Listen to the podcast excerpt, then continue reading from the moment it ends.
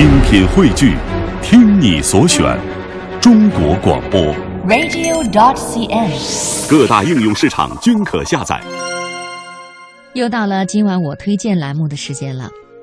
接下来我们请出责任编辑陈磊来分享他推荐的这篇文章。接下来要推荐的这篇文章来自于网络，它的文笔不一定优美，故事也不是那么的感人，但是看完这样的一篇文章，它就是那样非常频繁地打动了我，击中了我的心灵，让我想起曾经在工作当中的那些纠结、那些失落、那些犹豫。好在最后我终于坚持下来，做自己才是最重要的事情。一些明明我们知道肯定会有一些痛，但依旧会去尝试；一些明明我们知道会有心酸和失败，但仍然会去体会。在我们年轻的时候，就要勇敢地尝试人生的不同的可能性，这样我们才能够在未来的人生旅途当中走出属于我们自己的路。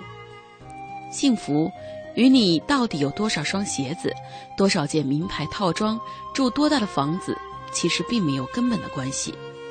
幸福源于你的人生经历，源于你是一个什么样的人，而你又是以什么样的姿态度过你的一生。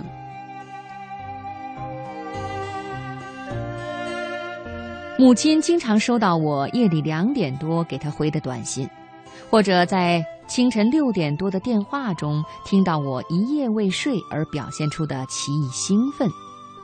她开始担心起我的身体，甚至语重心长地告诉我：“如果工作太累，就辞掉吧，我们养你。”听到这话，自然心头一暖。要是几年前我在 A 公司实习的时候，一定会泪如雨下。那时的我错误百出，被人算计，真的是灰头土脸。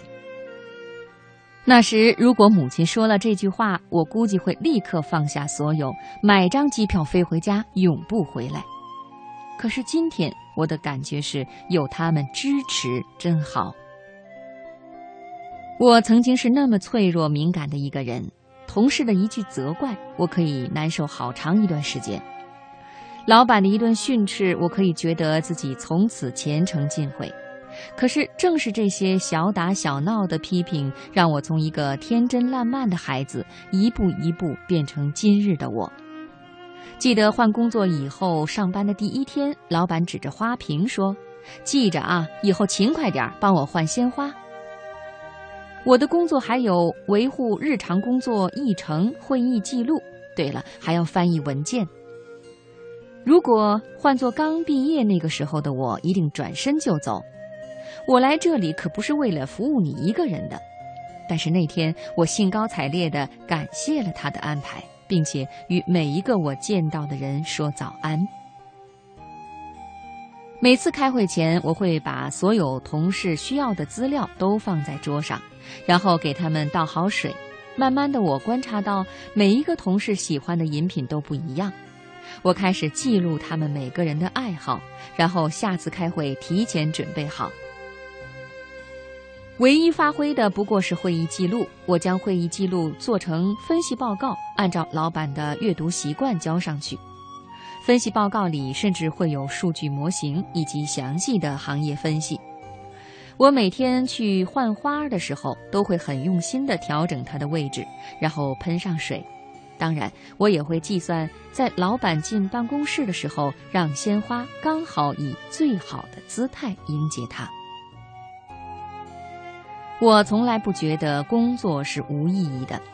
很多没有工作经验的孩子都想一上来就做大项目跟大单子，我却十分喜欢助理这样的工作。有什么工作比让你学习强者的工作模式更加令人进步迅速呢？我十分认真地研究他的日程表，做什么项目该与谁见面，一个项目有多少人员投入，报价是多少，成本是多少。如何安抚员工，又如何利用员工？如何和客户砍价？如何让客户相信我们的专业？如何去与同行寒暄竞争？这些在商学院永远学不到的东西，在那段时间里，我学得不亦乐乎。